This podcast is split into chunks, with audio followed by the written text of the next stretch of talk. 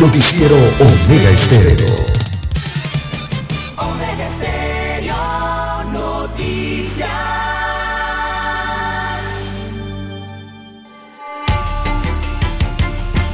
A continuación, los titulares, con los hechos que son noticias hoy.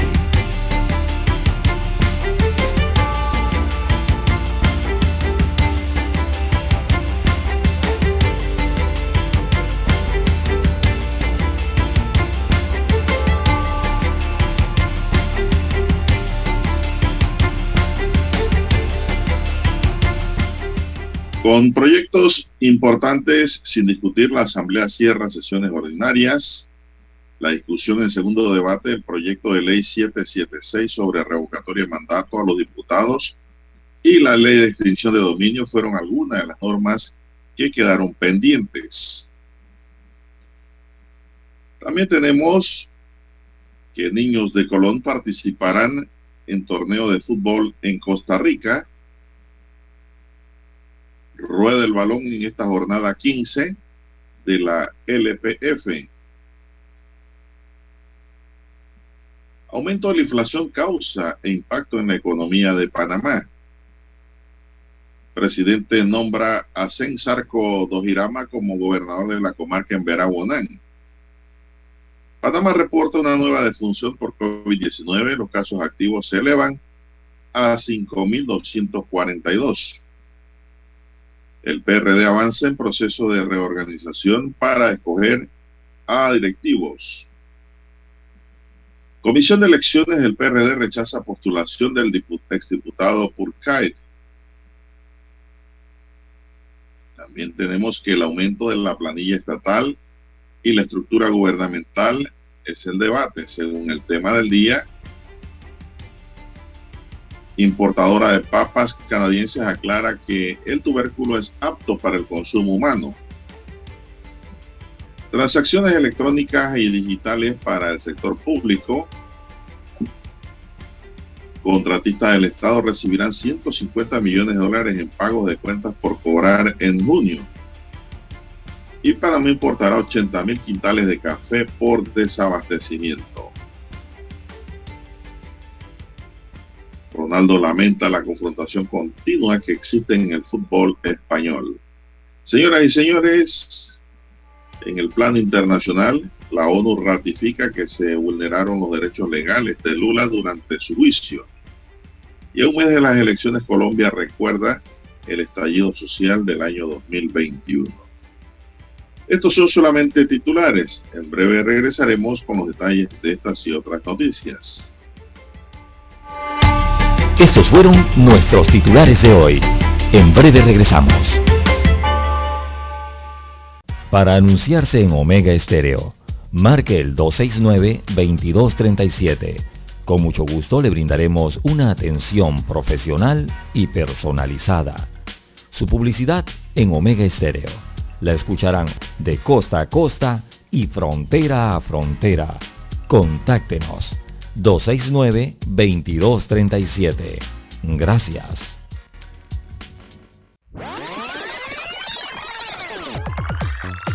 Omega Stereo tiene una nueva app. Descárgala en Play Store y App Store totalmente gratis. Escucha Omega Stereo las 24 horas donde estés con nuestra nueva app.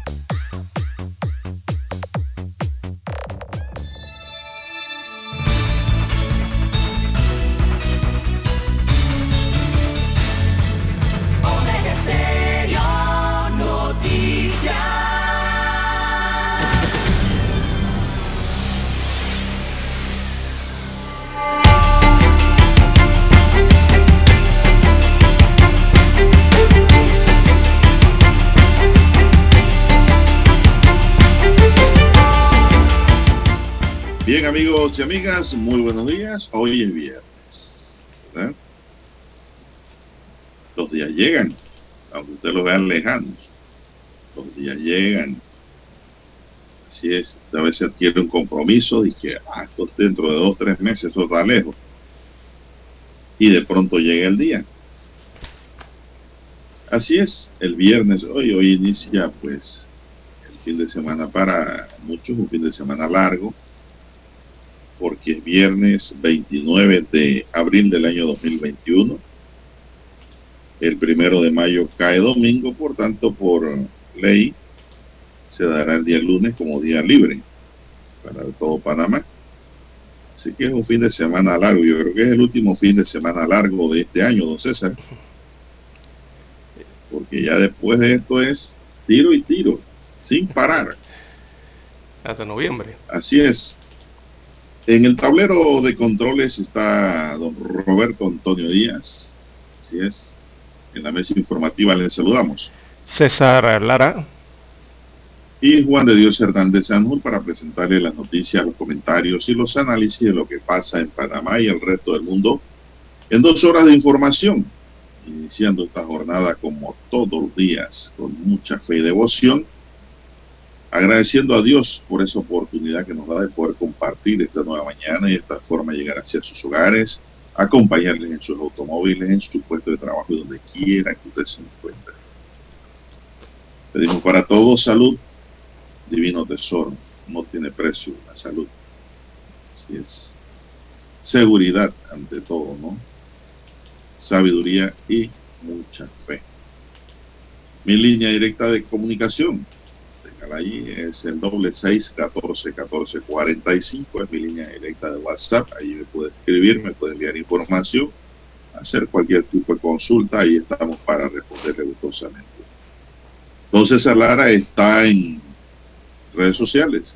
Cuál es su cuenta don César Bien, estamos en arroba César Lara R, arroba César Lara R es mi cuenta en la red social Twitter, allí puede enviar sus mensajes, sus comentarios, denuncias, fotodenuncias, videodenuncias, el reporte del tráfico también temprano por la mañana. Esos incidentes o los ya accidentes, usted lo puede reportar allí, que le sirven de información al resto de los conductores.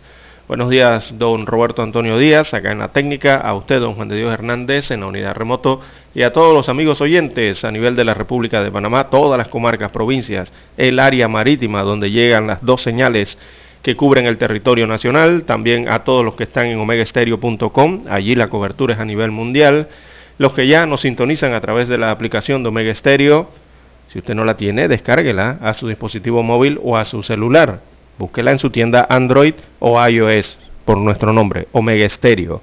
Ese estéreo es con S, don Juan de Dios.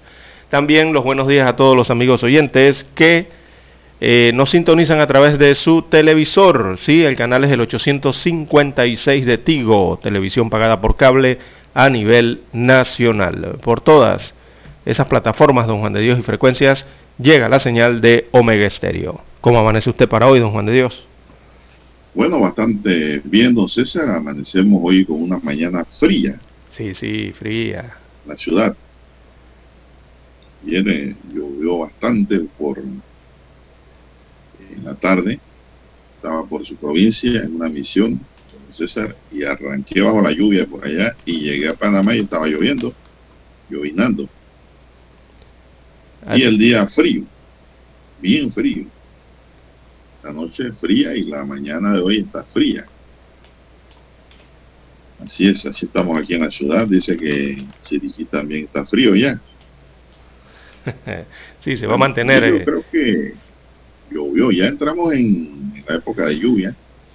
Sí, ya ayer, ayer oficialmente declararon que eh, Panamá entró en la temporada lluviosa, don Juan de Dios. Eh, regularmente esa temporada llega para el, mes de mayo, pero eh, los hidrometeorólogos acá en Panamá concuerdan entonces que ya esas lluvias que han caído durante estos días, durante estas semanas, don Juan de Dios, constituyeron el inicio de la temporada lluviosa en nuestro país. Y se va a mantener, se van a mantener las lluvias, eh, don Juan de Dios, eh, para los siguientes días, para este fin de semana también, don Juan de Dios. Debido a que la zona de convergencia intertropical está bastante activa, está más cerca al área centroamericana, donde se ubica eh, Panamá y Costa Rica específicamente. Así que habrá más humedad durante el día y precipitaciones, lluvias, aguaceros, don Juan de Dios, eh, principalmente para hacia horas de la tarde. Así estará el clima durante estos días que vienen. Ya no se fue el hermoso verano. La temporada seca, sí. Sí, pero en Panamá no hay verano, en verdad, es temporada seca y temporada lluviosa. Sí, son dos. Ni siquiera que hay invierno.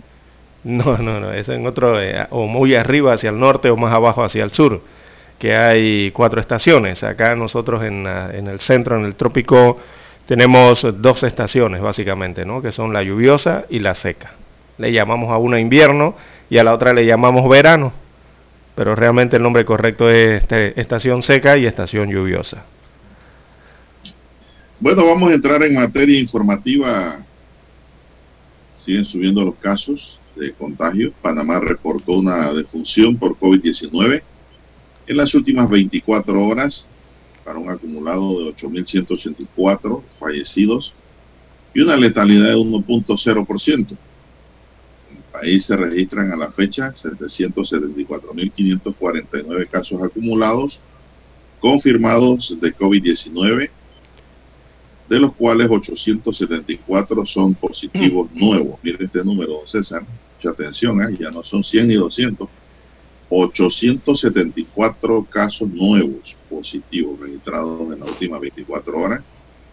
La cantidad de recuperados ascendió a 761.123 en las últimas 24 horas. Se aplicaron 7.156 pruebas para una positividad de 12.2%. Sigue subiendo la positividad, don César. Los casos activos suman 5.242, mientras que en aislamiento domiciliario se encuentran 5.147 personas divididos en 5.130 en casas y 17 en hoteles. Los hospitalizados suman 95, divididos en 87 en sala y 8 en UCI. Según el Departamento de Epidemiología del Ministerio de Salud, los lugares que han reportado en las últimas 24 horas un aumento de casos son San Francisco en Panamá, Rufín Alfaro en San Miguelito, mi corregimiento, Bellavista, Juan Díaz y Penonomé. Allá, El área mi corregimiento también. nota los fines de semana, don César Lara. Pero no me Sigue cabecera. subiendo Lara el número, no sé, será que no hay las debidas medidas de bioseguridad. Bien, ese aumento, don Juan de Dios, lo atribuyen las autoridades a las actividades de Semana Santa eh, recientemente, ¿no? Dicen las actividades que es producto de ello. Así lo ha eh, explicado el ministro Luis Francisco Sucre, que es producto de esas actividades de Semana Santa, o lo estima realmente. Él reiteró la importancia de seguir entonces las medidas de, bio- de bioseguridad y vacunarse. Así que para el ministro de Salud, sí, y la mascarilla. Así que Su- para Sucre los resultados han sido los esperados, era lo que tenían ellos esperado o proyectado, y, y no debe haber preocupación, según el ministro de Salud, ya que la capacidad hospitalaria está bien eh, a nivel nacional, señala el ministro. No se ha presentado un aumento de pacientes en sala de COVID y no tenemos un incremento de pacientes en cuidados intensivos. Eh, correcto lo que dice el ministro, los, los intensivos están bajos. Pero Sí, a pero pesar... si los números siguen subiendo, puede haber un colapso. Exactamente. A pesar del aumento de casos, eh, dijo entonces que en Panamá se está haciendo las cosas bien, eh, así lo calificó el ministro. La gente se está vacunando, además hay un porcentaje alto de personas que se están vacunando y ello ayuda a que las personas que se han inmunizado contra la COVID-19 no se compliquen, o sea, no se complican ¿no? como pacientes. Es lo que añadía el titular de salud respecto a la situación del aumento de los casos eh, de COVID-19 comparado con semanas anteriores. Bueno, el ministro precisó que para hoy la positividad sobrepasa el 12%, por lo que, aunque la vacuna no protege del contagio por COVID-19 en un 100%, sí es un arma eficaz para no llegar a estados graves en sala y o en UCI, ya que refuerza el sistema inmune contra el virus. Reiteró que en Panamá el sistema de salud no está saturado, pero recomendó mantener las medidas de bioseguridad ya que en otros países se están experimentando incluso una séptima ola, don César. Hay que aprovechar el momento para vacunarse, dice el ministro. Hay que aprovechar este momento en que los casos no están altos para utilizar correctamente la mascarilla. guardar distancia, no bajar la guardia y sobre todo pues inmunizarse con la vacuna. Sí, no, y aprovechar para inmunizarse con el resto de las vacunas también, don Juan de Dios, que están a disposición, no simplemente la de COVID-19. Porque la vacunación también de... De influenza, importante, importante, ¿no? Esa es anual. Exacto. Recordemos que la prioridad en medio de la pandemia, la prioridad se la dieron a la vacuna de la COVID-19. Pero eh, eso no significa que el resto de las vacunas eh, no estén disponibles. Las vacunas están allí eh, hay que cumplir, eh, sobre todo los, niños, ¿no? con el tema de los esquemas de vacunación para protegerlos. Pueden asistir entonces a los centros de salud o a los lugares donde se está vacunando y además de las dosis o refuerzos de la COVID-19, también se les puede aplicar el resto de la tabla de vacunación, principalmente esa de la influenza, don Juan de Dios, que usted habla, porque, bueno, estos cambios de estaciones, como ya lo estamos viendo, provocan también, son causantes también de esos eh, motivos, ¿no? De, que se aumenten los casos de, gripe y de otros virus eh, que circulan desde hace años en nuestro país. Bien, don César, dicho esto, ya el que, como quien dice, el que no, el que cae porque quiere, porque hay, vacuna es suficiente para aplicarse. Así es. La vacunación de Pfizer se han aplicado en todo el país a los niños de 5 a 11 años. 400.876 vacunas. Entonces, hay que seguir también vacunando a los niños. Hay mucho COVID y el número va subiendo. Esto de que las olas van subiendo, don César, eh, llegamos a una nueva ola, eso no es bueno para nadie. No, no, absolutamente porque vienen hasta los recortes y confinamientos y de todo. Recorte de horario, poder estar en la calle haciendo algo. Porque yo sigo con mi tesis, don César, que si usted no tiene nada que hacer en la calle de importancia, regrese para su casa, hombre. No tiene nada que hacer en la calle, no esté en la calle. Porque lo que hay en la calle es el virus, el virus no se ha ido, el virus está allí. A mí lo que me da temor también, don César, es que la inmunización de las vacunas empiece a bajar en la población.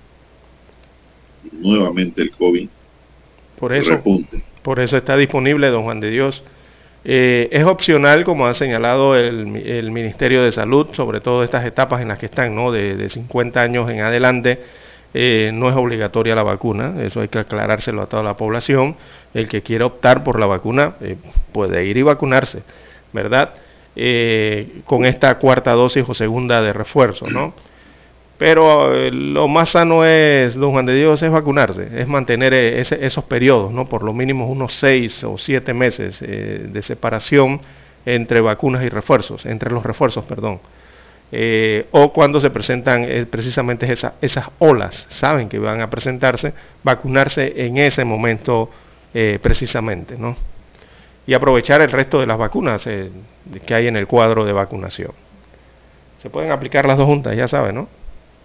Sí, cómo no. Bueno, don César, hay que hacer una pausa, dice don Roberto. La mejor franja informativa matutina está en los 107.3 FM de Omega Estéreo. 5.30 AM. Noticiero Omega Estéreo. Presenta los hechos nacionales e internacionales más relevantes del día. 7.30 AM. Infoanálisis. Con entrevistas y análisis con los personajes que son noticia. De 8 y 30 a 9 y 30 de la mañana. Sin rodeos. Con Álvaro Alvarado. De lunes a viernes por Omega Estéreo. En centrales telefónicas, la casa del teléfono es tu mejor opción. Te asesoramos y ofrecemos buena atención. Con años de experiencia, trabajando para ti. La casa del teléfono, ubicados en Via Brasil y lista hermosa. La casa del teléfono, líder de telecomunicaciones la casa del teléfono, distribuidores de Panasonic, ven a visitarnos, la casa del teléfono, 465 lsdtcorp.com Distribuidor autorizado Panasonic.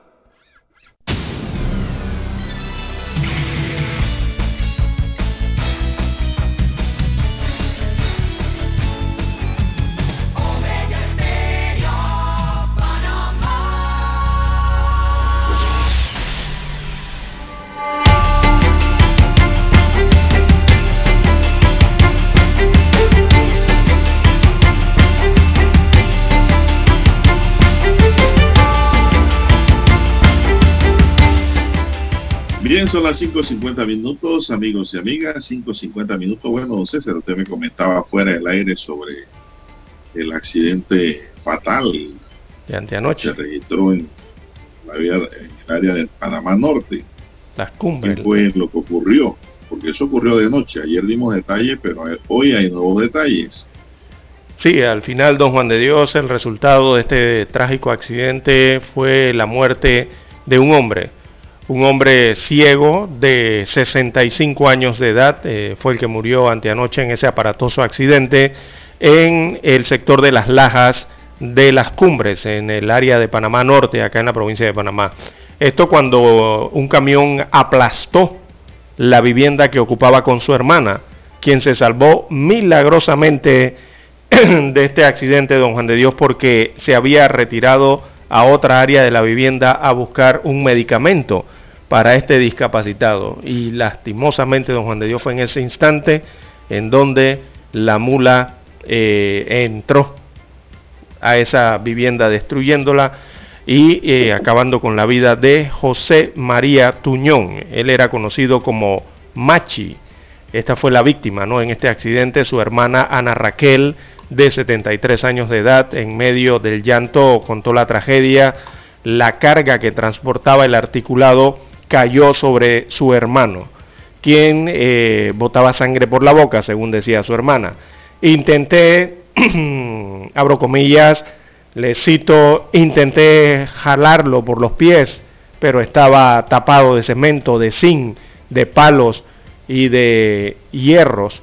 Pedí auxilio, pero yo sabía que estaba muerto, dijo su hermana narraba tristemente esa historia, ese episodio que le ocurrió hace dos días. Dice que su hermano estaba ciego y con secuelas de un derrame. Eh, se fue mi compañero, según decía su familiar. Lamentó eh, Ana, quien clamaba entonces, eh, yo quiero que, que, ya no quiere vivir allí en esa casa. Que ella, ella dijo que que muera cuando me llame Cristo, no que un conductor loco me venga a matar. Fue lo que exclamaba el día de ayer esta propietaria en esta vivienda donde, bueno, lastimosamente perdió la vida uno de sus familiares porque la carga que llevaba ese camión lo aplastó dentro de su casa. Eh, ella señalaba que es la tercera vez, don Juan de Dios, que ocurren accidentes en su casa, en su vivienda. Anteriormente un vehículo del transporte selectivo eh, destruyó sus paredes. Eh, posteriormente, otro vehículo pick-up eh, con carga de ferretería también quedó dentro de la casa y destruyó parte de la casa. Y ahora este es el tercer accidente que registra en su historia en esta vivienda. Cuando este camión entró, producto de un accidente de tránsito en la vía frontal, y mató a su hermano. Triste historia. La empresa también se pronuncia, don César. Recuerda lo que señalábamos ayer. Y tras el fatal accidente que ocurrió la noche de este miércoles en la vía transísmica a la altura de las lajas de la cumbre, la empresa Trucks Logics se pronunció asegurando que su conductor fue sorprendido en la curva con un accidente que mantenía decenas de personas en la vía sin ningún tipo de señalización, a lo cual pudo maniobrar para evitar el impacto directo con la multitud que estaba allí. Explica en un comunicado que el conductor de su vehículo tiene más de 10 años de experiencia y también salió afectado por este accidente. El mismo manejaba un equipo del año 2017 con todos los mantenimientos al día y en buen estado mecánico, aseguró la empresa. Reiteramos nuestro compromiso con la seguridad vial, para lo cual nuestros esfuerzos de capacitación, prevención, monitoreo y mantenimiento de equipos es constante, expresaron. Explican en su escrito que han logrado hacer las gestiones para atender los daños y también realizan el contacto con la familia y los afectados para apoyarlos en lo que necesitan.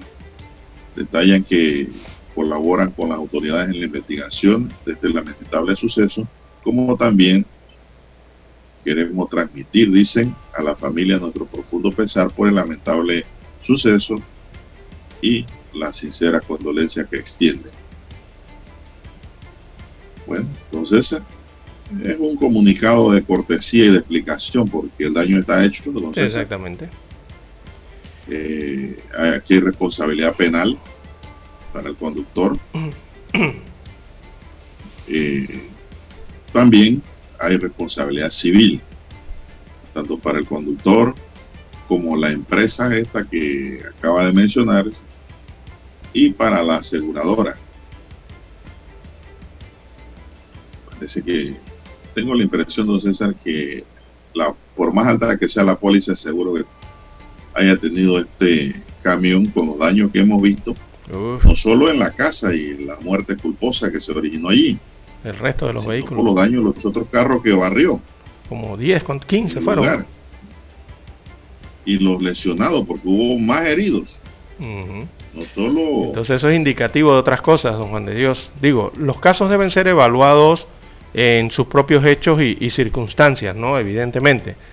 Eh, pero ya vendrá entonces la valoración por parte de las autoridades, no sé, peritos, eh, habrá allí expertos en el tema, van a valorar entonces la calidad de, de- van a valorar el caso, ¿no? Dependiendo de, del hecho en sí, las lesiones, como usted bien señala, eh, el lugar en que ocurrió todo esto, los testigos, tantos testimonios, las partes, porque hay otros 15 vehículos que también fueron eh, colisionados, la parte ya que tiene que ver con la propia casa y su propietaria, eh, tantos factores que hay, ¿no? La compañía habla de, bueno, en su comunicado, del buen conductor y el buen trabajador, que era el que guiaba el camión, eh, pero bueno, ahí habrá que valorar y establecer si hubo alguna falla mecánica o no, o qué realmente produjo que ese camión se fuera dentro de esta casa, don Juan de Dios. Hay que ver las condiciones de la vía también, ¿no? La señalización. Todas esas situaciones se valoran allí. Bueno, lamentable este hecho. La verdad que, que aparte de que aquí no va a alcanzar, como decía mi abuela, aquí no va a alcanzar los recursos para hacer frente a semejante daño. Eh, es lamentable pues, que haya ocurrido una muerte allí. Y entonces hay que manejar a la defensiva. Exacto. ¿Cuántas veces uno no se ha encontrado en la Interamericana un tranque repentino por algún choque, una cuestión en el camino y te va de que 80, 100 kilómetros? Pero usted va a la expectativa, ¿no? A la Exacto. defensiva. Usted recoge y baja velocidad rápidamente. Usted que circula Acá por esta área, que- lo que pasa es que dice que ¿Qué había otra. ¿qué límite de velocidad hay por allí en esa área? Usted que, que siempre otro accidente, por ahí yo creo que el límite es 60. 60, ¿verdad? Por allí. No creo que sea No más puede de, ser más de las lajas, 60. porque hay muchas intersecciones allí. No creo No puede ser más de 60. incluso, por ahí. eh, 40, 60. por ahí andan. Más de 60 no debe ser.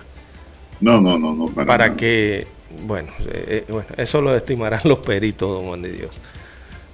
Bueno, pero es que también un conductor debe saber si va cargado en un tráiler, cuál es la capacidad de reacción del equipo Exacto. ante un evento que se presente repentinamente y tenga que tomar una decisión. Según la empresa, el conductor tuvo que tirar timón en todo lo que pudo para no barrer más carros. Entonces digo, ¿a qué velocidad iba ese camión? ¿O venía? Entonces, Exactamente. no se le co- corresponderá determinarlo a el Departamento de Accident- Accidentología del Instituto de Medicina Legal y Ciencias Forense. Y pues tendrán que aplicar la llamada cinemática. Yo no sé si ahí tienen cinemáticos en este instituto, porque la recuerdo yo que la PTJ sí lo tenía. Y tenía esos expertos. manejaban física, don César, y aplicaban a los casos y daban un resultado numérico. Metrología y todas esas cosas, ¿no? Así que bueno, es lamentable el hecho. Aquí no hay dinero que pague todos estos daños. Y lo que tiene que quedar es un ejemplo, quien dice don César, una moraleja final de esta historia. Y es que simplemente hay que manejar a la expectativa y con cuidado. ¿Por qué digo? Este conductor dice la empresa que tiene 10 años de experiencia. Bueno, 10 años de experiencia ya es algo. Sí. Pero el daño quedó hecho. Sí, podrás tener toda la experiencia, don Juan de Querer Dios. echarle la culpa a la calle o al tranque eh, o a otro accidente no tiene validez aquí. Exactamente. Eh, eh, los conductores y las empresas... Es medio de defensa. Exacto. Y, y, los conductores, sobre todo de estos camiones, saben que están manejando vehículos enormes. Saben que por su tamaño, solo por su tamaño, que las colisiones a menudo se dan producto del tamaño que tienen estos camiones. Ellos saben que son eh, automóviles o vehículos gigantes, son muy altos y muy pesados, como usted bien señalaba, que cualquier otro automóvil. Y lastimosamente, por el tamaño que tienen, don Juan de Dios, eh, tienden, eh, por el peso, entonces a, a, estar involucrados en accidentes, ¿no? porque son difíciles de controlar y además de que se conoce que son conocidos esos accidentes de camiones porque regularmente tienen problemas para frenar a tiempo, como usted bien ha señalado. Bueno, eso lo determinarán los peritos, Juan de Dios. Hay que hacer la pausa y retornamos.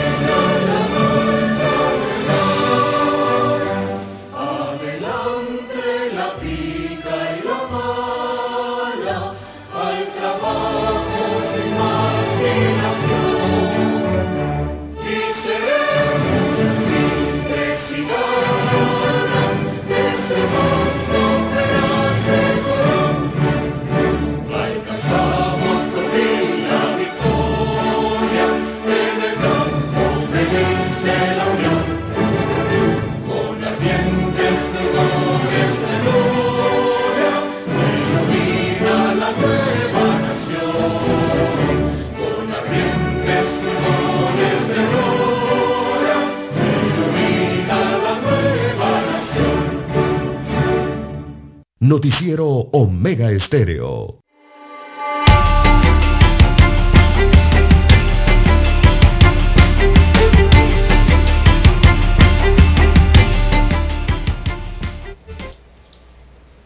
Bien, señoras y señores, son las seis, cuatro minutos en su noticiero Megesterio, el primero con las últimas. ¿Qué más tenemos, don César, para esta mañana?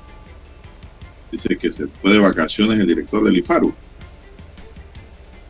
Eh, Bernardo Meneses. El Instituto para la Formación y Aprovechamiento de Recursos Humanos informó que el presidente Laurentino Cortizo designó como director general encargado a Héctor Miguel Zambrano Muñoz, mientras que el director de la entidad, Bernardo Meneses, esté de vacaciones. Zambrano estará al frente del IFARU del 25 de abril al 15 de mayo. El designado es el actual director de becas y asistencia educativa y económica. Esta semana se dieron denuncias sobre supuestas anomalías en las funciones. Estaban cambiando cheques de beneficiarios de becas de 2021 que estaban por vencerse y que no fueron retirados y que se estaban haciendo retiros de tarjetas clave social de los cajeros automáticos señalando que los funcionarios tenían el PIN de las tarjetas no retiradas. Además, en una de las reuniones de delegados del PRD, el presidente del PRD, Benicio Robinson, lo cuestionó por el tema de las becas. Bernardo Meneses, aspirante a la tercera subsecretaría del PRD, cargo en el cual también compiten Raúl Pineda, Tilcia Collado Valencia y Mara Rix. Bueno, pero esta salida es legal, don César, porque es de vacaciones, ¿sí? Sí, tiene su tiempo, ¿no?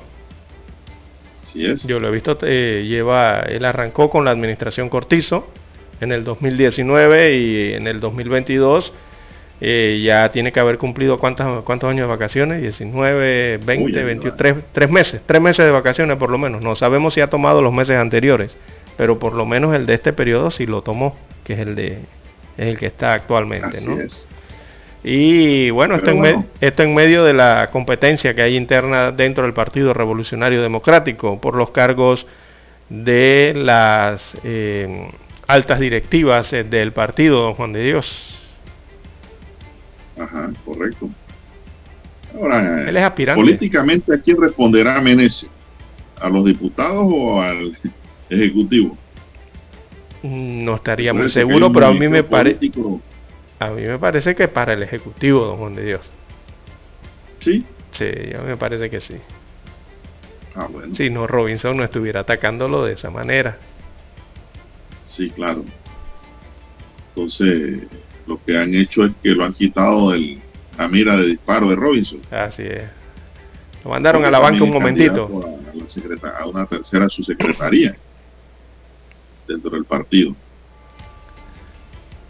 Eh, lo cierto es que, don César, hay un muñequeo, hay un matraqueo grande a lo interno y eh, por las posiciones dentro de la junta directiva del CEN. Ya pues se ha comentado y se ha dicho que el exdiputado de León es la figura del Ejecutivo al no postularse Carrizo. Son las 6, 7 minutos, señoras y señores. Hay un director encargado pues, por un mes allí en el IFARO. Sí, pero Meneses lo ha hecho bien, don Juan de Dios. ¿Usted ha escuchado algún, eh, fuera de esto que se ha denunciado hace unos 2, 3 días? Bueno, no eh, sé si lo habrá hecho bien, pero tampoco he escuchado denuncias. No exactamente, ahora. No, he escuchado mal. He escuchado buena gestión por parte de él en el IFARO. Documentos que están por vencerse. Bien, las 6, 8, 6, 8 minutos de la mañana en todo el territorio nacional. Bueno, un hombre cae, cae de un balcón, don Juan de Dios, eh, en el corregimiento de San Francisco. Lastimosamente, esta persona perdió la vida.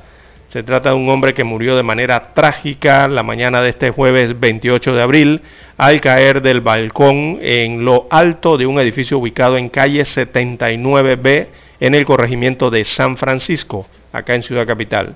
Así que se informó que todo se dio en medio de una situación confusa y el cuerpo del desafortunado cayó del, lado del área social. Se observa aquí en las gráficas, en las fotografías, eh, o sea, quedó en una cancha de juegos eh, contigua allí al edificio, por lo que los vecinos eh, quedaron consternados al ver esa situación. De inmediato se dio aviso a las autoridades, funcionarios del Ministerio Público eh, tuvieron que esperar dos horas entonces para que procedieran las labores del levantamiento del cuerpo, dando inicio formal a lo que son las investigaciones, estas que se hacen eh, para esclarecer las circunstancias de estas tragedias. Esto ocurrió en San Francisco, don Juan de Dios, calle 79B. Cae un hombre eh, desde el balcón de lo alto de un edificio. Bueno, lamentable, siguen cayendo gente por el edificio, no se sabe a ciencia cierta qué pasó allí. Eh, no se sabe. Y pues tienen que esclarecerse estos hechos, ¿no? Eso es lo que corresponde si son accidentes o suicidio. Decir dos cosas nada más. Son las 6, 10 minutos. Bueno, hay un nuevo gobernador en la comarca en Verabonán. Ya tiene muchos primos, nuestro señor director operador, don Roberto Antonio Díaz. Comarca, esa comarca Bonán. Que él tiene ahí un. Él, él tiene una procedencia también empresaria en su árbol genealógico. Él es apellido también Pacorizo.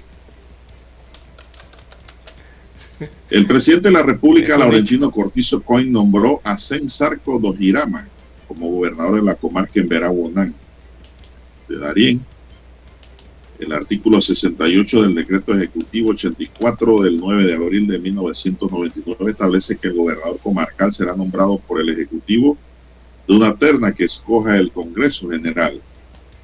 César Codogirama cursa el cuarto año de licenciatura en Derecho y Ciencias Políticas en la Universidad de Panamá y cuenta con posgrado en manejo diversificado en administración escolar, así como un profesorado y licenciatura en educación.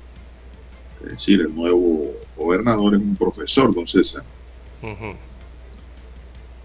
Obtuvo el título de maestro de enseñanza primaria en la Escuela Superior Juan de Mótenes Arosemena en Santiago de Veraguas y ha ejercido como tal. Ha sido director del plantel educativo, subdirector encargado, manejo de proyectos comunitarios, programa agropecuario, manejo ambiental, entre otros cargos. La comarca en Verabonán fue creada en 1983 a partir de dos comunidades de los distritos de Chapigana y Pinogana en la provincia de Arién. Eh, el distrito cabecera es Unión Chocó. Y aquí le pusieron en el periódico su capital. Señores, capital tienen eh, solamente hay una. Países solamente una. Exacto. Además son distritos cabecera. Así es. O ciudad. En Panamá es distrito cabecera, el resto. Así es. Su extensión abarca, bueno, ya estos son datos adicionales, 4.383,5 kilómetros cuadrados. La población, eso sí es importante, tiene 10.000 habitantes comarca. La mayoría de estos pertenecen a la en Verao y Bonán, distribuidos en 40 comunidades. Está formada por dos distritos, Zambú y Sémaco. Eso por allá es todavía el lugar donde se puede respirar aire fresco, don César. Y me parece, por lo que leo aquí en el papel, que le han nombrado un buen gobernador, don César. Sí, en el papel sí. Sí, porque el hombre tiene buena preparación y conoce, conoce el área. Y es un docente, entonces. Así es que tiene que, que, tiene que ejercer entonces las funciones. Él viene siendo el jefe, el representante del Ejecutivo, él es el representante del presidente en esa región, don Juan de Dios. Eh, el vocero, digámoslo así, del presidente, ¿no? Y vienen siendo adicionalmente los gobernadores, eh, don Juan de Dios, ellos son los jefes de los alcaldes, ¿cierto? También son fiscalizadores eh, de la gestión que se realizan en esas circunscripciones. Es el trabajo que deben desempeñar los gobernadores. Que lo hagan, no sé, don Juan de Dios, si lo hacen o no lo hacen. Bueno, así es, por lo menos los gobernadores son los ojos y los oídos de los presidentes en provincias. Así ellos presiden las juntas técnicas. Y comarcas, provincias y comarcas. Bueno, ha llegado la hora de hacer otra pausa, don Roberto. Vamos a cumplir con esa pausa y regresamos con más noticias.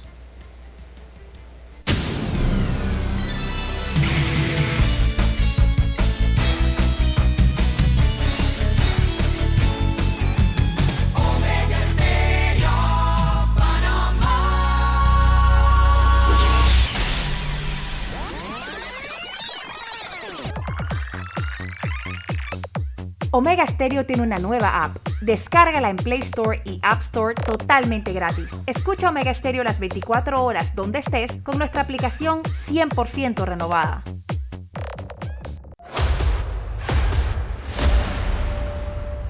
Desde los estudios de Omega Stereo, establecemos contacto vía satélite con la voz de América. Desde Washington, presentamos el reportaje internacional.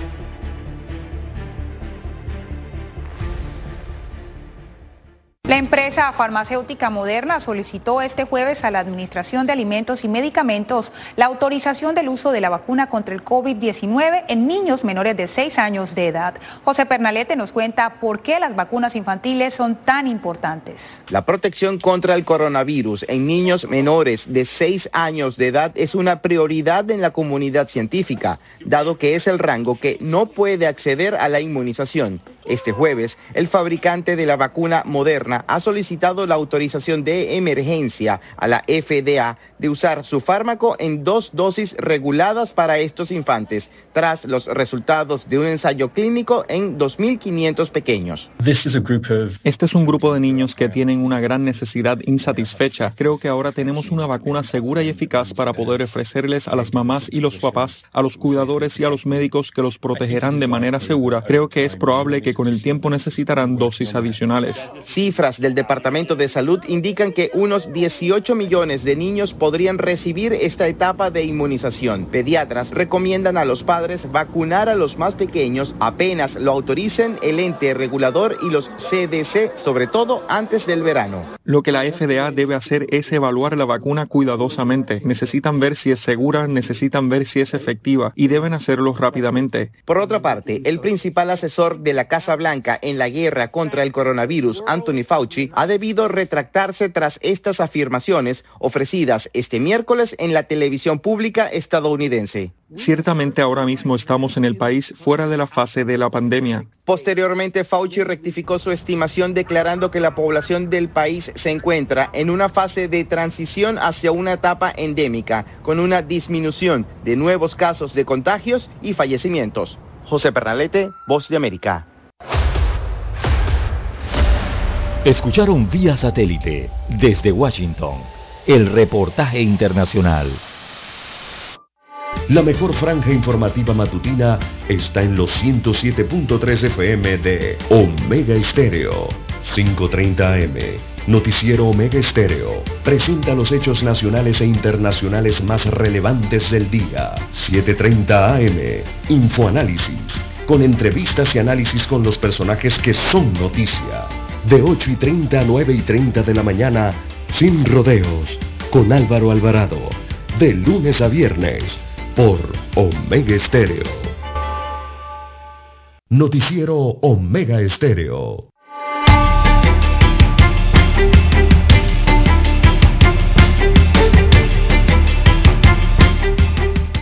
Bien, don César, seguimos.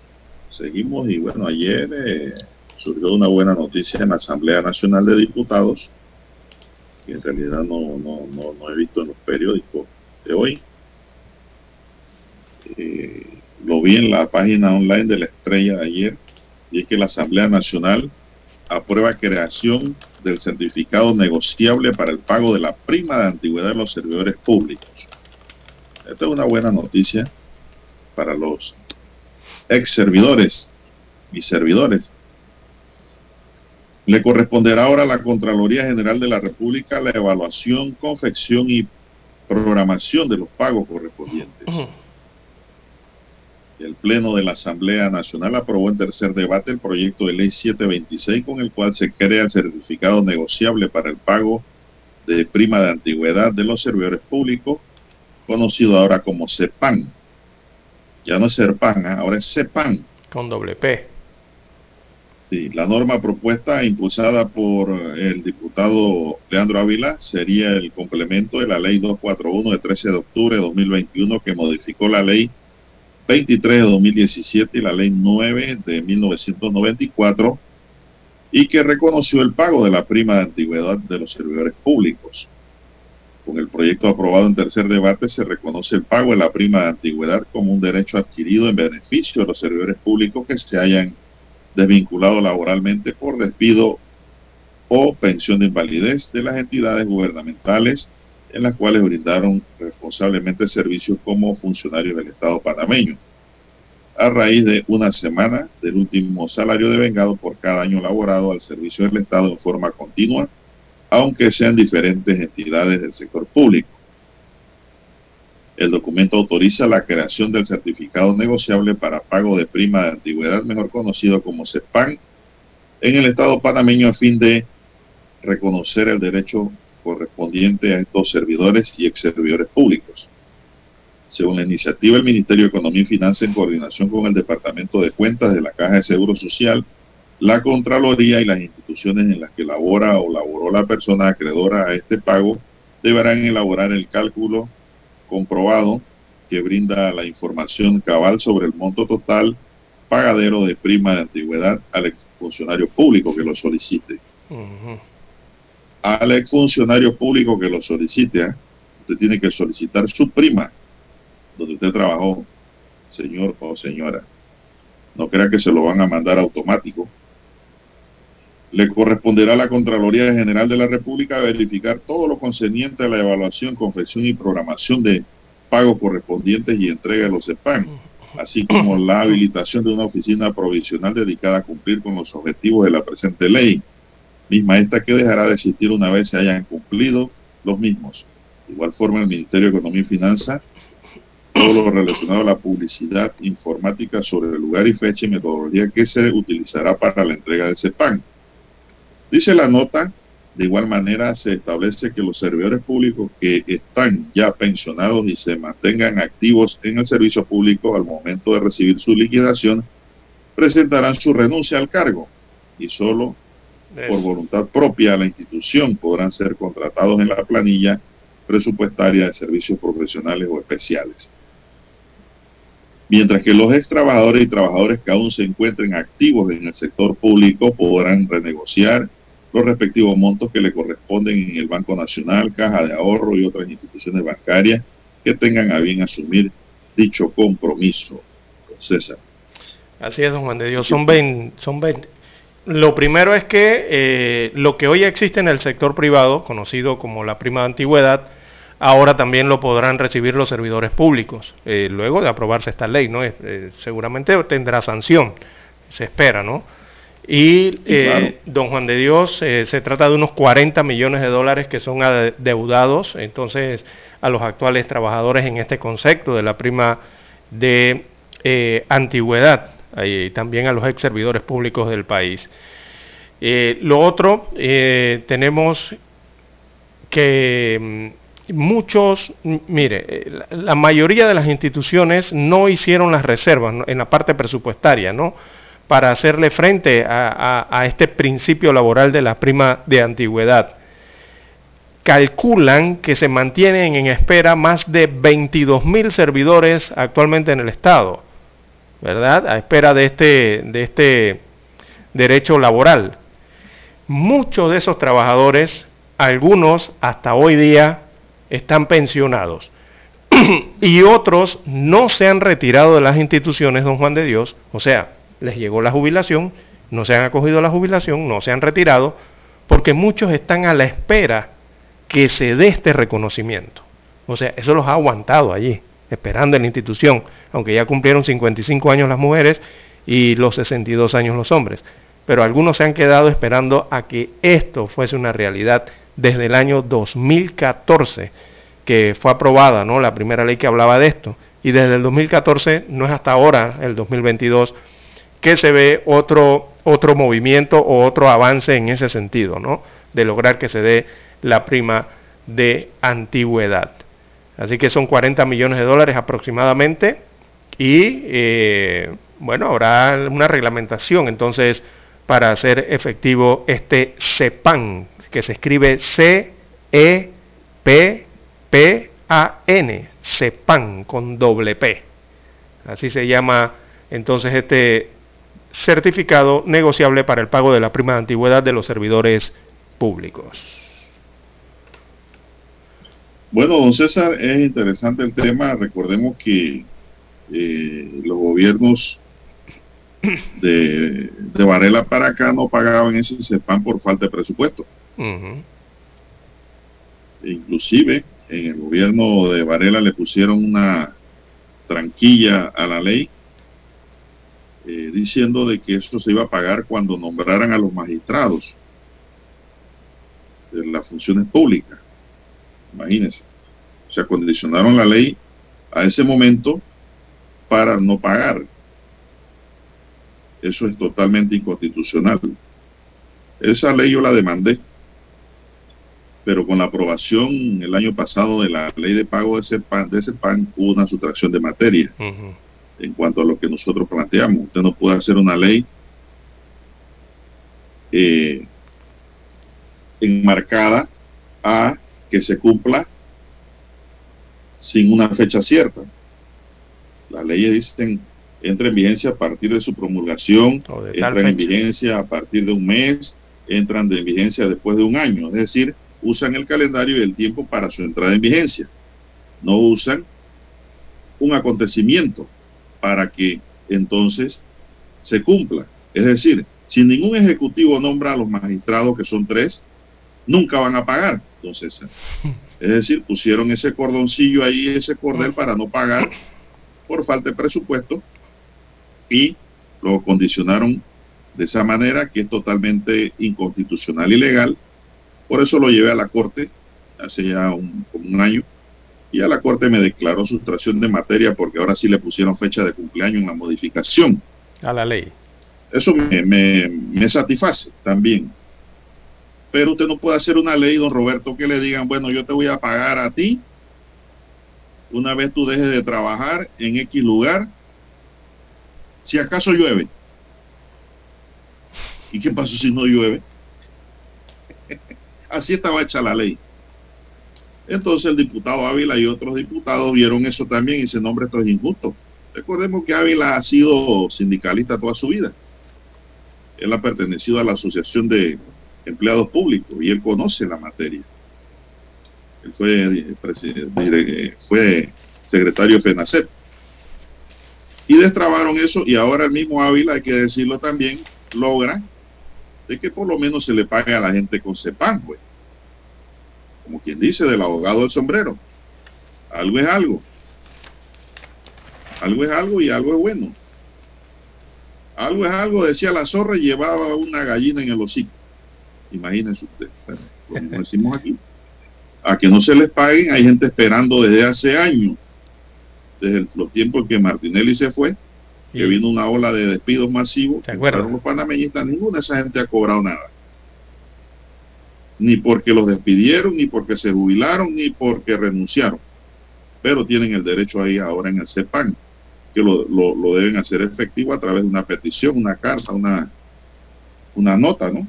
Dirigida a la institución donde laboraron. Que reclama su derecho a la institución donde laboró. Bien explicado esto, don Roberto, entonces yo creo que debemos hacer un alto para escuchar el periódico. Para anunciarse en Omega Estéreo marque el 269-2237. Con mucho gusto le brindaremos una atención profesional y personalizada. Su publicidad en Omega Estéreo. La escucharán de costa a costa y frontera a frontera. Contáctenos 269-2237. Gracias. Omega Estéreo, 24 horas en FM Estéreo. Desde los estudios de Omega Estéreo, establecemos contacto vía satélite con la voz de América. Desde Washington, presentamos el reportaje internacional.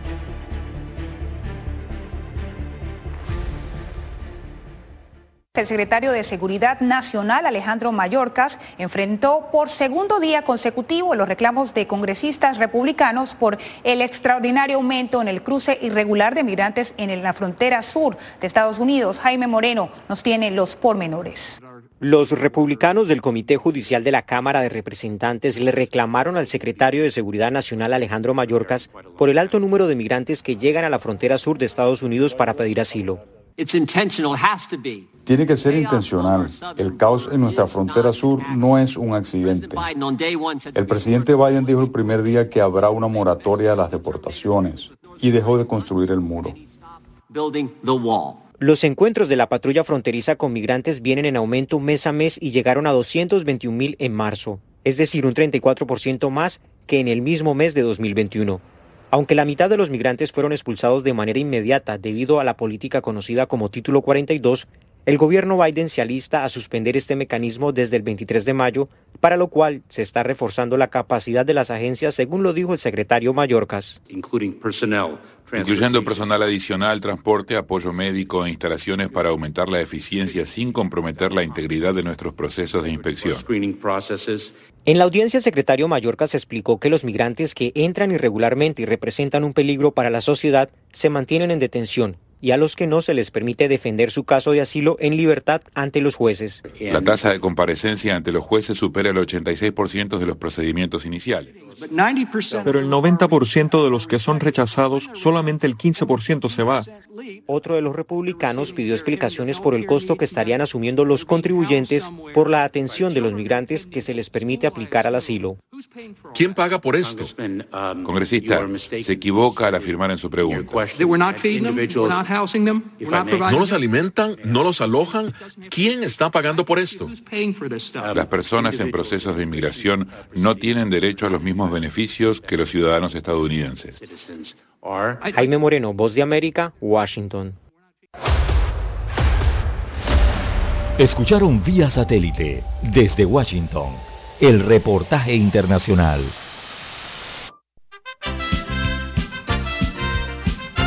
Infoanálisis, de lunes a viernes, de 7 y 30 a 8 y 30 de la mañana por los 107.3 FM de Omega Estéreo, con Guillermo Antonio Adames, Rubén Darío Murgas, Camila Adames Arias y Milton Enríquez. Infoanálisis, el programa para gente inteligente como usted.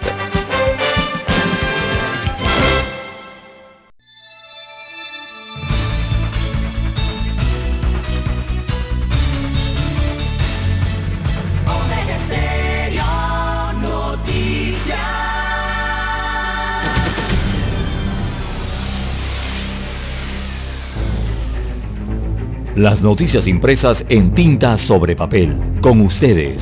Escuchando el periódico. Los titulares de las primeras planas de los diarios estándares de circulación en Panamá.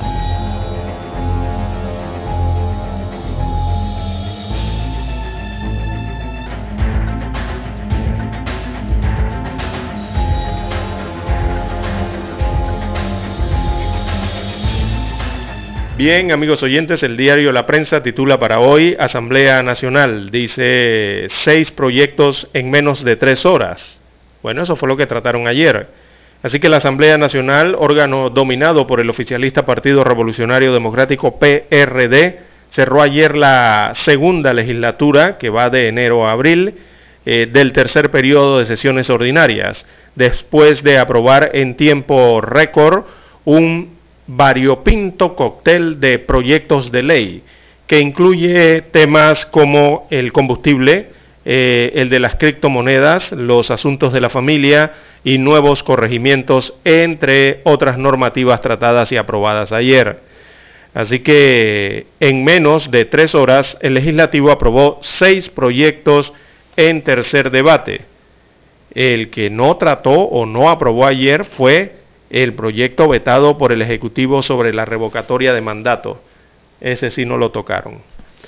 Bien, en otros títulos del diario La Prensa, relator de la Corte Interamericana de Derechos Humanos condenó la litigación eh, estratégica contra la participación pública.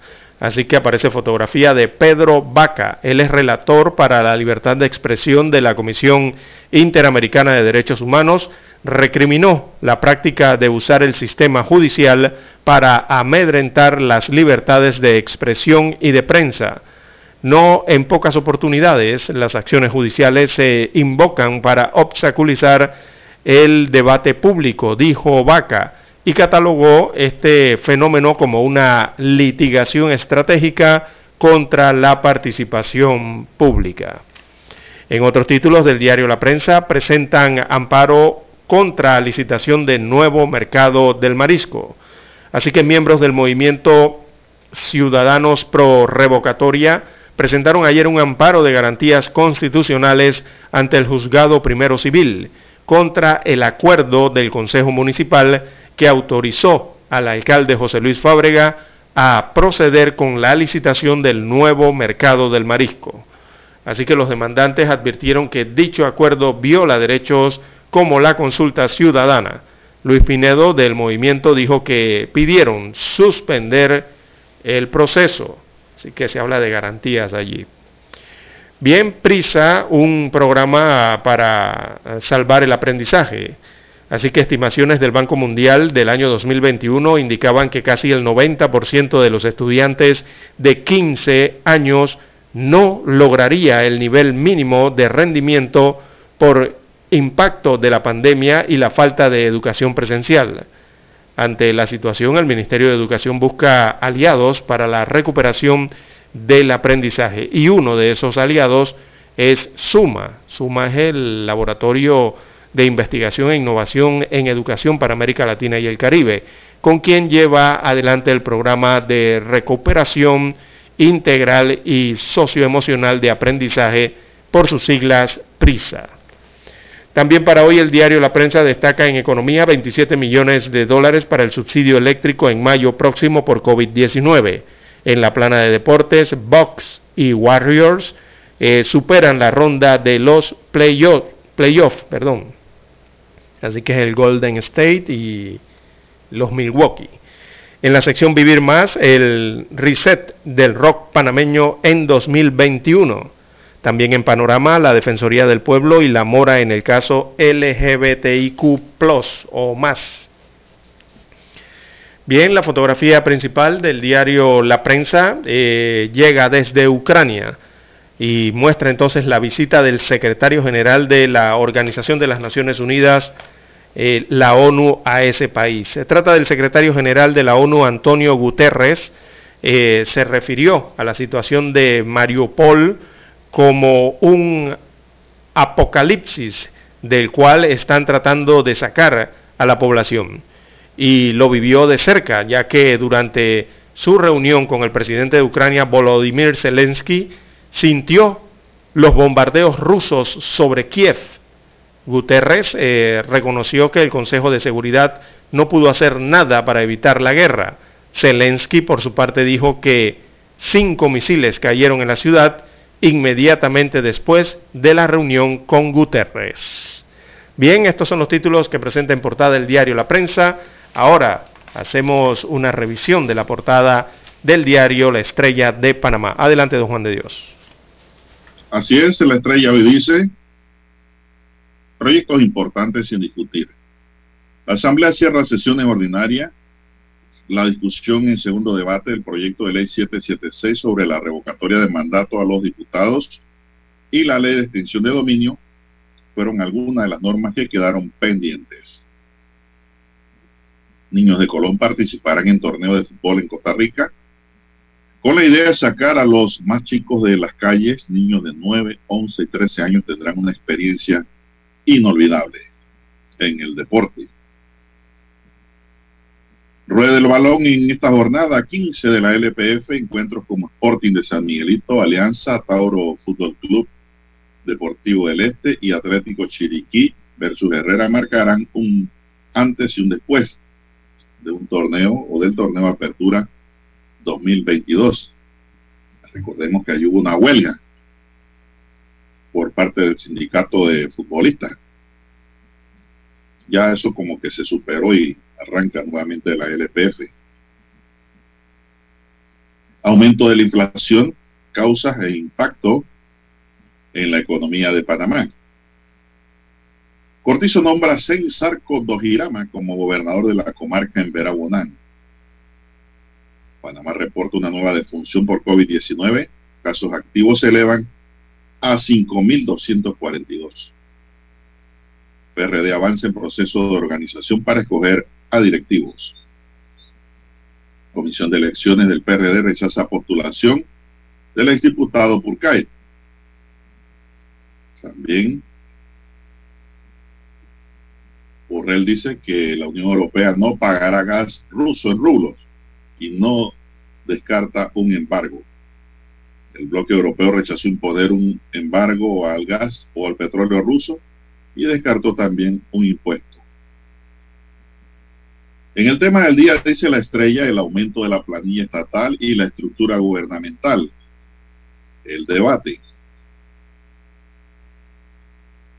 En otros titulares, importadoras de papas canadienses aclaran que el tubérculo es apto para el consumo humano.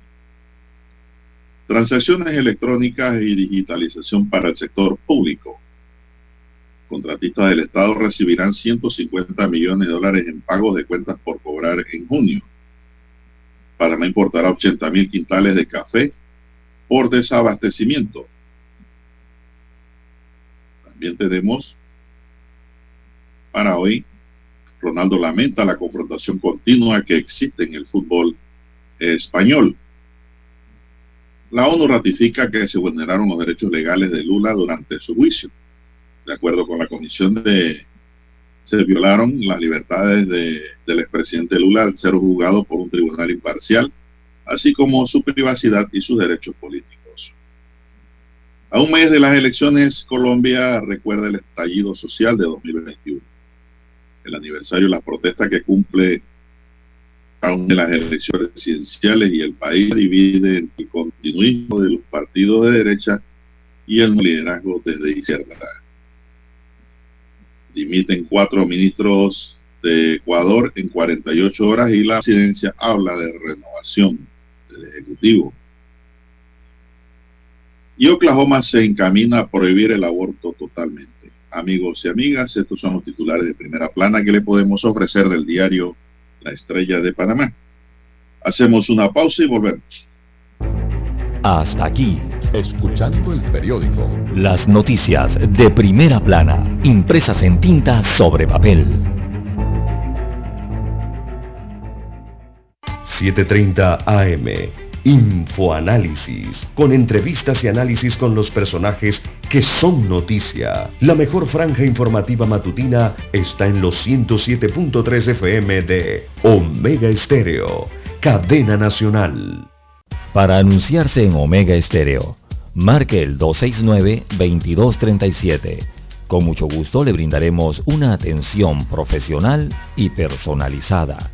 Su publicidad en Omega Estéreo la escucharán de costa a costa y frontera a frontera. Contáctenos 269-2237. Gracias.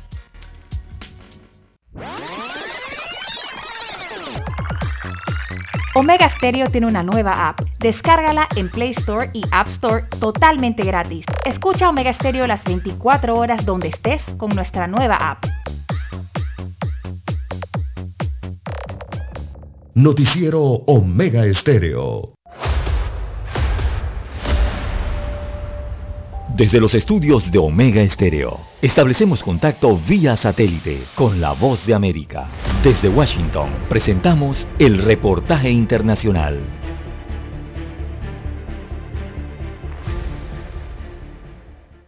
En medio de un mundo globalizado e hiperconectado, resulta paradójico que la mayoría de adultos en Estados Unidos se sientan desinformados sobre lo que ocurre en Ucrania luego de la incursión violenta de Rusia, algo que es considerado como un problema relevante por muchas personas en el país y del que se culpa principalmente al gobierno ruso por difundir información falsa o tergiversada.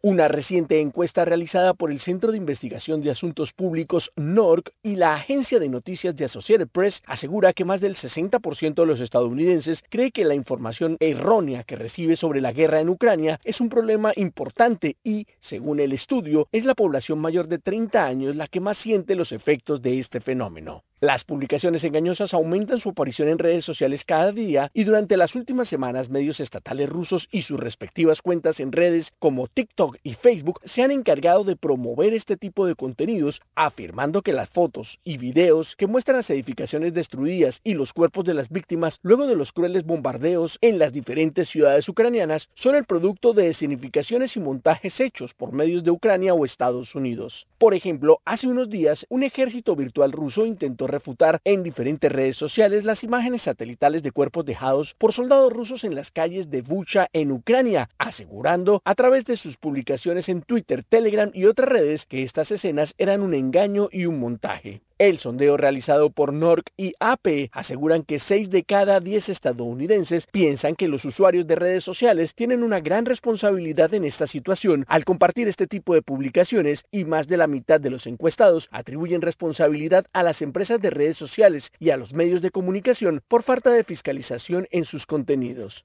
Héctor Contreras, Voz de América, Washington. Escucharon vía satélite desde Washington el reportaje internacional.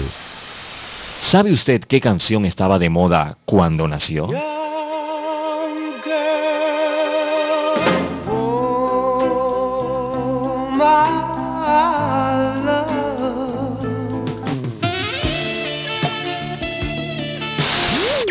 Cuando el hombre llegó a la luna, ¿cuál era el tema que estaba sonando en la radio?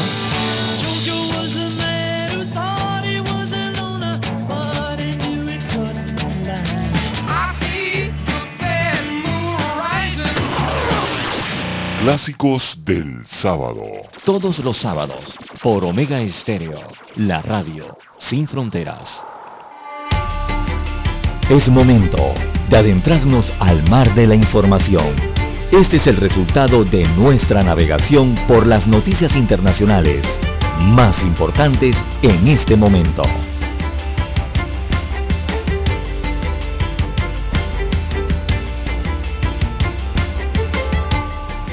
Bien, señoras y señores, avanza la mañana, 6:46 minutos.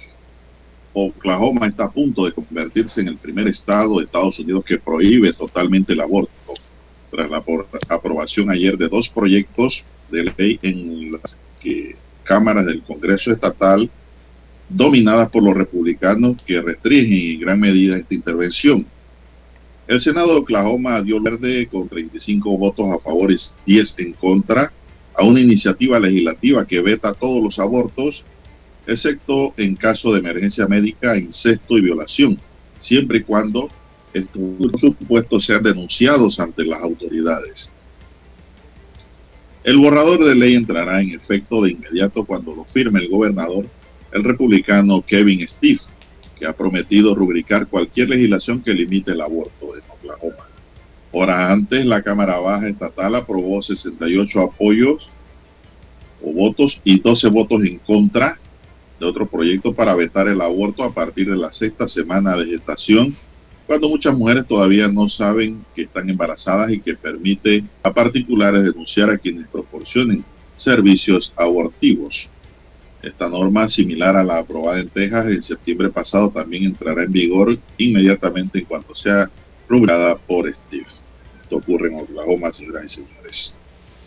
Bueno, ¿qué más tenemos, don César, en el plano internacional? Bien, 6.48 minutos de la mañana en todo el territorio nacional. 50% más tendrá que pagar eh, Panamá, la Organización Mundial de la Salud, don Juan de Dios.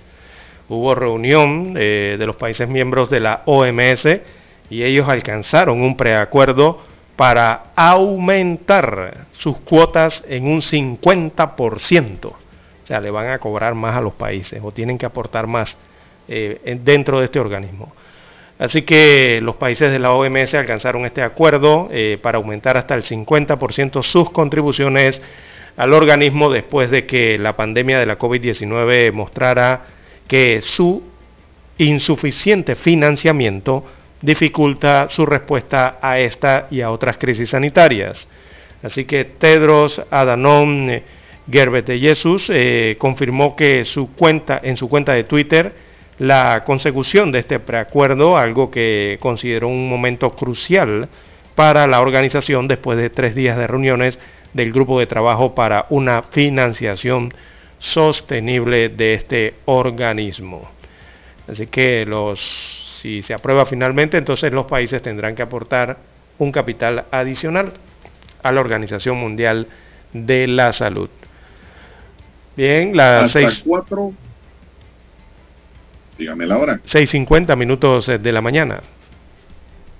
Hasta cuatro ministros de gobierno de Ecuador renunciaron en las últimas 48 horas, cuando el presidente de Ecuador, Guillermo Lazo, está a punto de cumplir su primer año de mandato, lo que desde la Secretaría de Comunicación de la Presidencia ha atribuido una renovación planeada. si es así, entonces no renunciaron, los renunciaron, se votaron. Porque si es planeada por el Ejecutivo, entonces esas renuncias fueron pedidas. Entre los ministros renunciantes están los titulares de las carteras de defensa, Luis Hernández, de Energía y Minas, Juan Carlos Bermeo, y de Agricultura, Pedro Álava, además de la secretaria de Derechos Humanos, Bernarda Ordóñez, que es la única que ha manifestado diferencias con el jefe de Estado.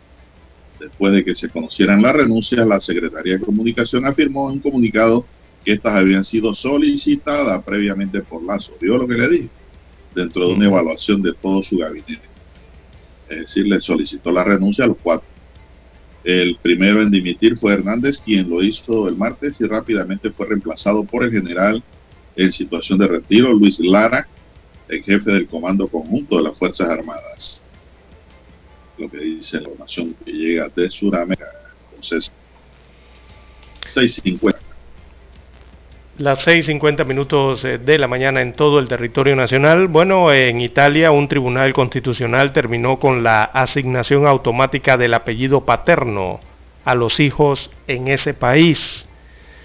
Así que se trata del Tribunal Constitucional Italiano, consideró discriminatorio y lesivo asignar automáticamente el apellido paterno a un hijo, ya que esto debe ser eh, consensuado por ambos padres y declaró ilegítimas todas las leyes que así lo establezcan. Mire usted, dice que la Corte ve discriminatorio y lesivo para la identidad del hijo eh, la regla que asigna automáticamente el apellido del padre. A la luz del principio de igualdad y en interés del hijo, ambos padres deben poder compartir la elección del apellido, pues supone un elemento fundamental de la identidad personal, según señala el comunicado de la entidad. Así que en Italia generalmente solo se usa un apellido, el del padre, pero el Tribunal Constitucional ordenó que de ahora en adelante el hijo asuma los de ambos progenitores en el orden en que estos acuerden, excepto si deciden por su cuenta darle uno solo. Así que en caso de desacuerdo acerca del orden, será un juez quien decida cuál es el orden de los apellidos. Imagínense ustedes, don Juan de Dios, cómo es eso allá en Italia, ¿no? Acá en Panamá es el del padre y posterior el de la madre, ¿no? En ese orden, usual.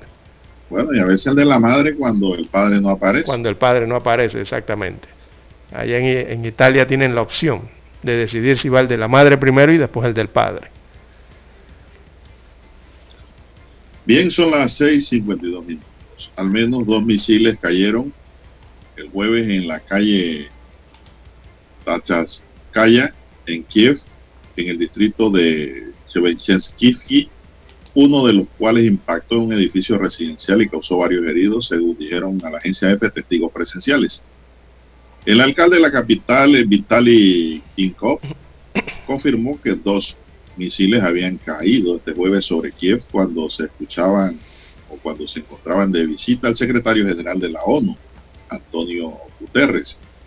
En el edificio residencial donde impactó uno de los proyectiles vive junto a su abuela y sus dos hijos, una joven llamada Marina Dasonovich, de 31 años, quien dijo a EFE que según su vecino la casa ha quedado totalmente dañada. Su abuela que estaba en el interior ha resultado herida leve, según explicó AF. El otro proyectil cayó sobre una empresa llamada Artem, a la que al parecer iba dirigido el ataque por tratarse de una fábrica de misiles. Una vecina del edificio que ha salido sobre las 9.30 de la noche hora local indicó a F que no ha habido víctimas mortales, pero sí han, hay heridos. Mi piso está completamente destruido, solo quedan las paredes y el techo, explicó una de las residentes que no quiso dar su nombre a F. Ella no estaba en casa en el momento de la explosión, pero ha entrado para comprobar el estado de su vivienda. Bueno, la noticia es que estos domicilios cerquita allí donde estaba Antonio Guterres, don César. Sí, sí, Rusia, Rusia confirmó ese ataque contra Kiev durante la visita del jefe de la ONU, ¿no? Ellos dijeron que el bombardeo dejó una víctima fatal en Kiev en momentos en que estaba reunido el presidente de Ucrania con el eh, secretario general de la Organización de las Naciones Unidas. Así que confirman ese bombardeo ¿no? en momentos de esa reunión. También estos temas, don Juan de Dios, eh, eh, están preocupados en Alemania por la situación de la crisis entre Ucrania y Rusia y la preocupación por dónde va, don Juan de Dios, de que podrían quedarse sin gas. Así es, el canciller Olaf Scholz, que cree, él cree que Alemania debe prepararse para un posible corte del suministro del gas ruso. Esto después que Rusia cumpliera su amenaza y le cortara el suministro de gas a Polonia y también se lo cortara a Bulgaria. Así que Moscú exige el pago del gas que les envía a Europa, exige el pago en rublos rusos. Ya no lo pide en dólares americanos ni en euros, sino en rublos rusos, en su moneda.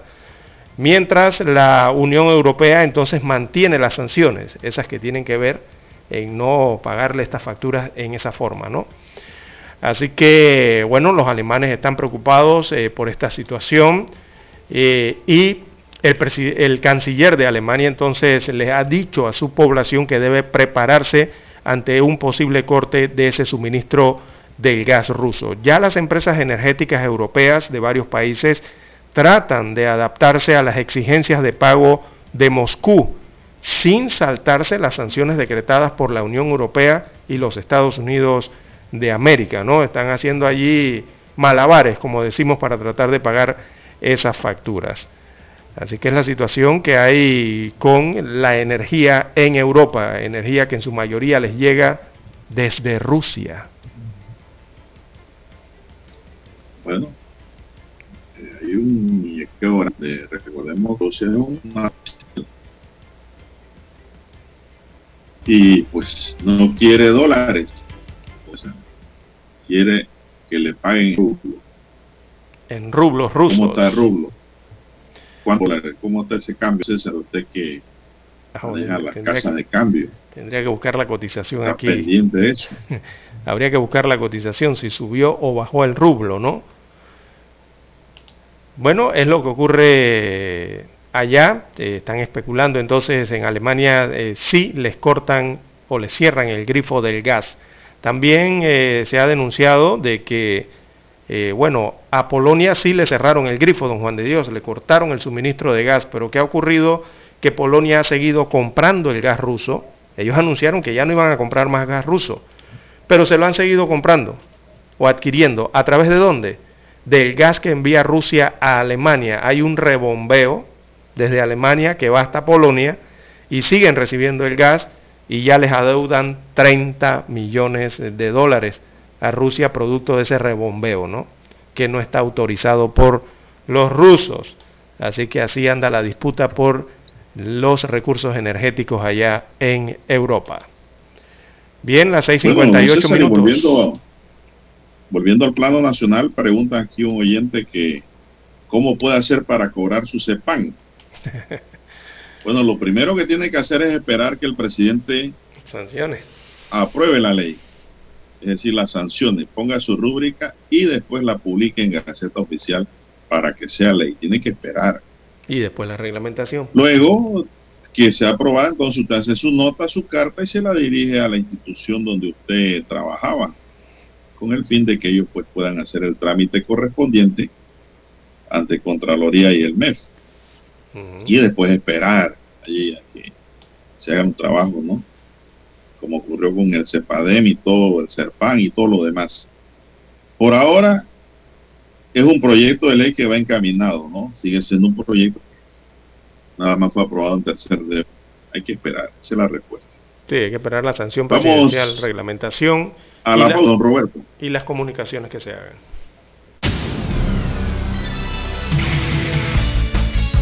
Noticiero Omega Estéreo. Omega Estéreo,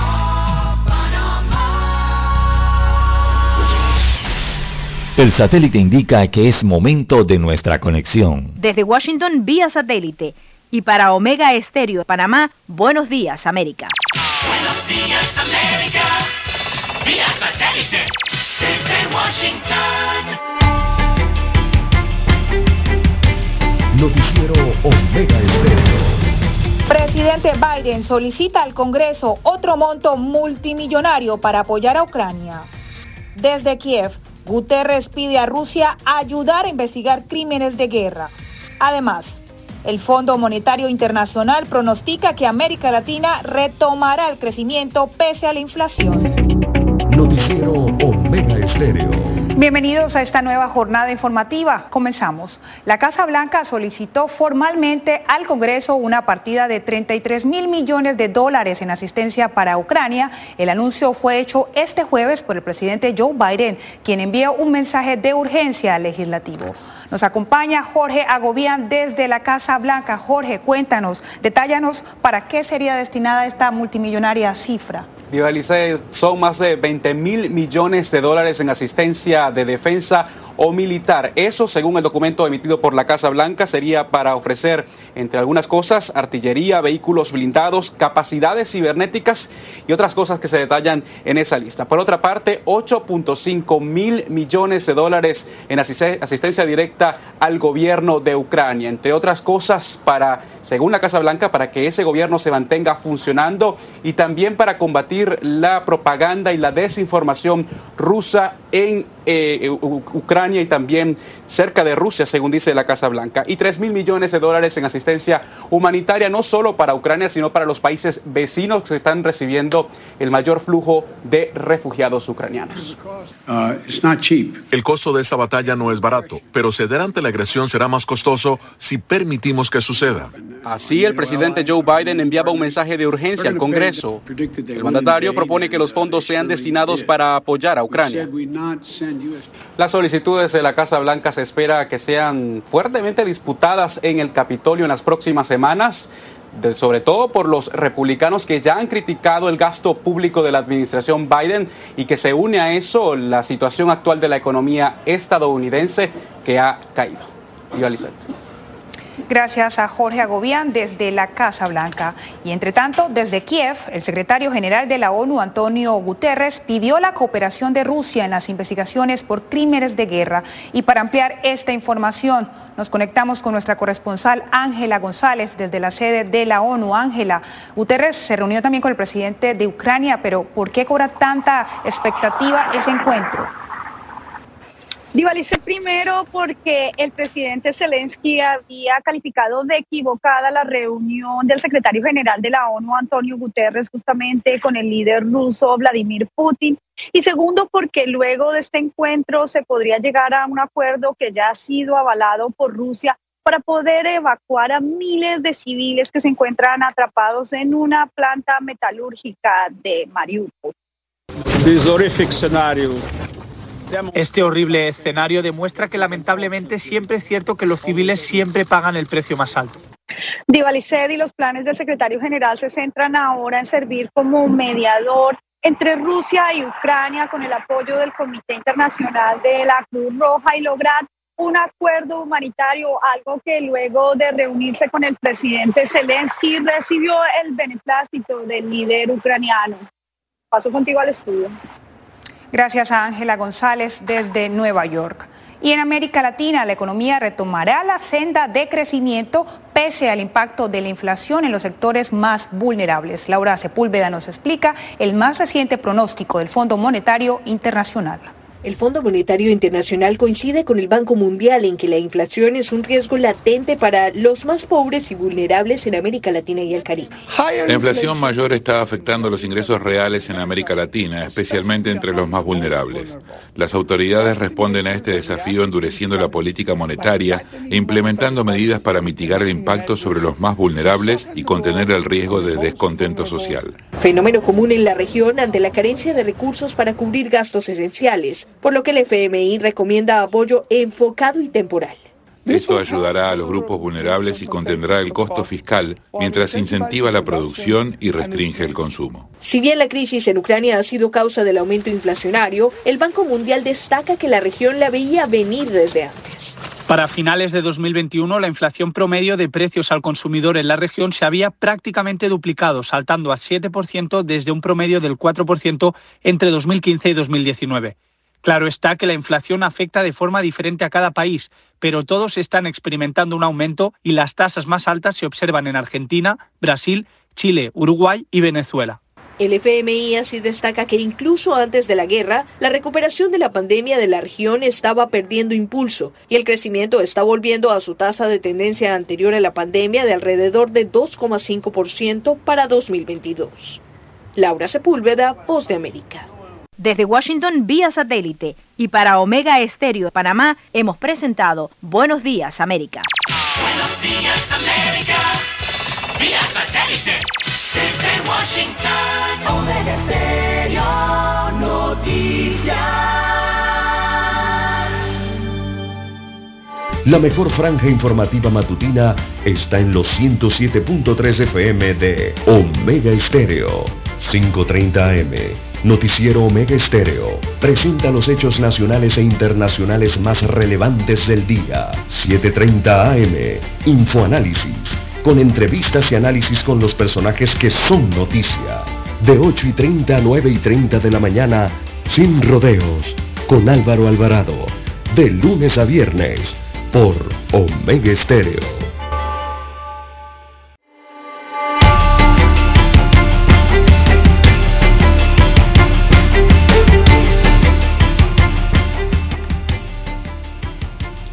Bueno, seguimos, son las 7.6 minutos, 7.6 minutos, don César. La Comisión Nacional de Elecciones del PRD rechazó el miércoles la postulación del exdiputado Yacir Purcaet como candidato a la primera vicepresidencia del partido. La decisión de esta instancia se da luego de que fuera admitida una impugnación contra Purcaet presentada por el diputado Cristiano Adames, quien también aspira a la primera vicepresidencia del Comité Ejecutivo del partido. Mediante un edicto, la presidenta de la Comisión Nacional de Elecciones admitió el recurso de Adames, el cual fue presentado por Álvaro Céspedes el pasado 25 de abril. Además de Adames y Purcay, en la disputa por la primera vicepresidencia del gobernante también está Omar William. Según una fuente ligada al Comité Nacional de Elecciones del partido, el motivo de la impugnación de Adames es porque Purcay no presentó una certificación de la Secretaría de Finanzas del partido, la cual debe indicar que el mismo está paz y salvo con una cuota que se paga anualmente como miembro de esta agrupación política. Tampoco, según la fuente, quedó claro documentado el tiempo de militancia de Purcay en el partido. Para correr para el CEN, el aspirante debe tener más de 120 meses inscrito en el partido, es decir, como 10 años tras el análisis de la impugnación, la comisión decidió rechazar la postulación, acogiendo el argumento del impugnante. Al ser consultado por CAI sobre el tema, este indicó que aún espera copia del expediente para saber de qué se trata el asunto y manifestó que una vez conocido el mismo, emitirá opinión. Los principales cargos del CEN del PRD se definirán el próximo 15 de mayo en el 11 Congreso Nacional Ordinario que se realizará en la ciudad capital. En caso de Purcay no estar de acuerdo, entonces le queda la vía de los juzgados electorales para defender su derecho, don César. Bien, las 7.9, 7.9 minutos de la mañana en todo el territorio nacional. Bien, don Juan de Dios, y eh, avanza la recolección de firmas. Eh, ¿Cómo va? ¿Cómo va eso? Dentro del proceso eh, de revocatoria de mandato que se le sigue al alcalde capitalino José Luis Fábrega. Así que hay un tanque, don Juan de Dios, hay un tanque que le llaman el tanque de la revocatoria. ¿verdad? Y se va llenando poco a poco el tanque, ¿ah? Con firmas. ¿Sí, para, sí, sí, para la revocatoria. Es un dibujo, hay una imagen, ¿no? Que han colocado de un tanque y a dónde va el nivel de firmas y hasta dónde hay que llegar, a las 184 mil firmas que hacen falta aún. Bueno, el día de hoy arrancan entonces con 14, perdón, con 14.200 firmas. Arrancan el día de hoy, eh, según... Eh, los organizadores y han anunciado igualmente, don Juan de Dios, que eh, viene la otra etapa de recolección de firmas y esa etapa constituye una segunda fase que serían los puntos de recolección de firmas a través de los dispositivos móviles habilitados por el Tribunal Electoral para hacer esta recolección de firmas. Eh, entonces harán recorridos por calles, eh, también por plazas y los lugares públicos. Eso es lo que llaman barrido, ¿no? Eh, barrido para la recolección de firmas de los ciudadanos. Ahora ya no simplemente es acudir a las oficinas del Tribunal Electoral o hacer este trámite a través de la web o los medios tecnológicos, sino que irán entonces por los barrios de la capital, de los 26 corregimientos, para facilitar lo que es la recolección de la firma de las personas que así apoyen esa revocatoria. Esta es la próxima fase que han anunciado eh, el abogado aquí se llama Ruiz Díaz. Bueno, 14.200 firmas eh, es lo que han recogido, recolectado hasta el día de ayer. Muy bien. Bueno, don César, eh, ¿usted ha escuchado alguna vez que Panamá tenga que importar café? Sorprendido con esa noticia, don Juan de Dios. Estoy sorprendido también. Increíble, pero cierto. ¿eh? Panamá a través del Consejo de Gabinete aprobó importación extraordinaria de 80 mil quintales de café oro para suplir la demanda nacional afectada en su producción por los huracanes ETA e IOTA.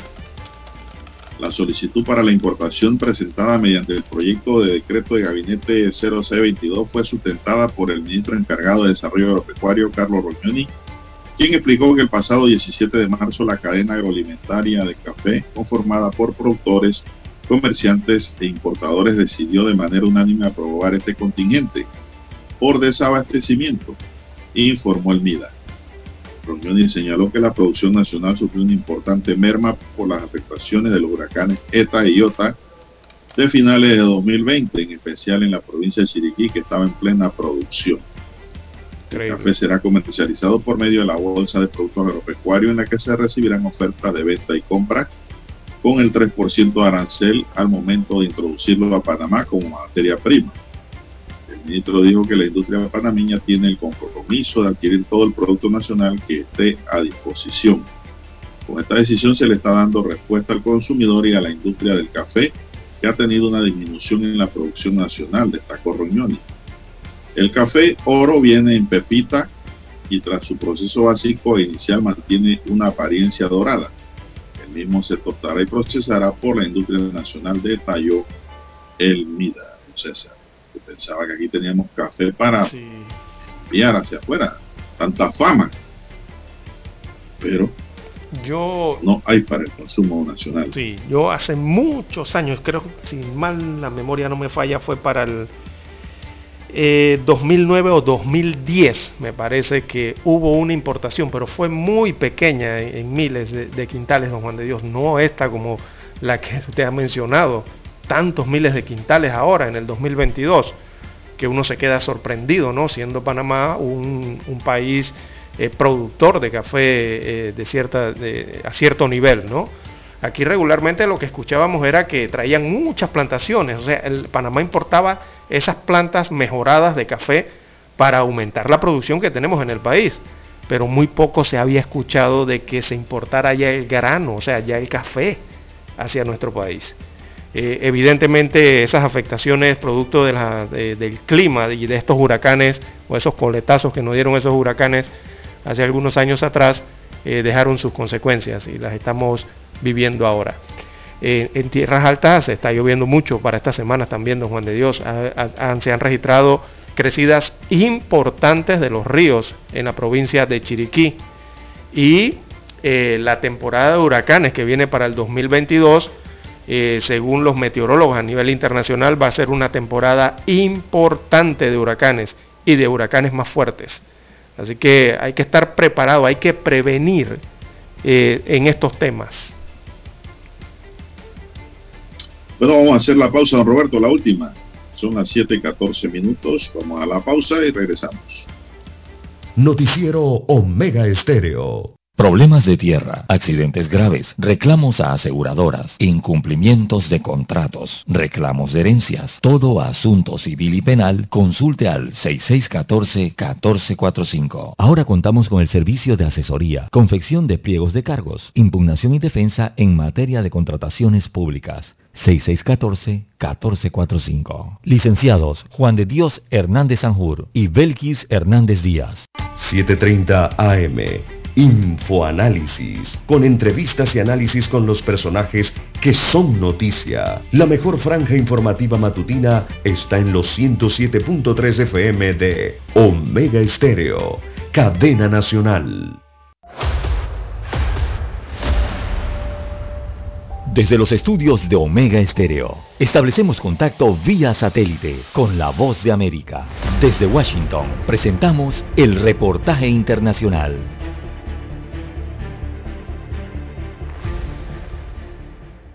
Wall Street cerró con fuertes alzas el jueves después de que un sólido informe trimestral de Meta Platforms levantara las acciones de tecnología y crecimiento. La matriz de Facebook aumentó 17,6% después de que la red social informara una ganancia mayor a la esperada y se recuperara de una caída en el número de usuarios. Apple y Amazon subieron más de 4%. Sin embargo, Amazon cayó 10% después de que la compañía pronosticara ventas del trimestre actual por debajo de los cálculos de Wall Street. Ataques rusos estallaron en Kiev el jueves por la noche durante la visita del secretario general de Naciones Unidas, Antonio Guterres, en el primer bombardeo de este tipo de la capital de Ucrania desde mediados de abril. Tras la visita de Guterres, el mandatario ucraniano Volodymyr Zelensky dijo que su gobierno está en disposición de entablar conversaciones con el Kremlin a fin de facilitar la evacuación de civiles de la planta siderúrgica de Azostal en Mariupol. Guterres visitó los escenarios de presuntos crímenes de guerra en Ucrania, donde condenó los actos cometidos contra civiles e instó a la responsabilidad penal en su recorrido por suburbios de Kiev, nueve semanas desde que comenzó la invasión rusa. Rusia dijo el jueves que impondrá prohibiciones de entrada al país a casi 600 ciudadanos canadienses, incluido el primer ministro Justin Trudeau y la viceprimera ministra Chrystia Freeland, por lo que llamó acciones hostiles por parte de los líderes del país, que ha aplicado diversas sanciones a Moscú desde el inicio de la guerra. Escucharon vía satélite desde Washington el reportaje internacional. Para anunciarse en Omega Estéreo, marque el 269-2237. Con mucho gusto le brindaremos una atención profesional y personalizada. Su publicidad en Omega Estéreo. La escucharán de costa a costa y frontera a frontera. Contáctenos 269-2237. Gracias. ¿Qué tal amigos? Les saluda Álvaro Alvarado quiero invitarlos para que me acompañen en mi nueva casa, Omega Estéreo, donde estaremos hablando sin rodeos de los temas que interesan a Panamá, de lunes a viernes, de 8 y 30 a 9 y 30 de la mañana. Sin rodeos, con Álvaro Alvarado, por Omega Estéreo. Noticiero Omega Estéreo.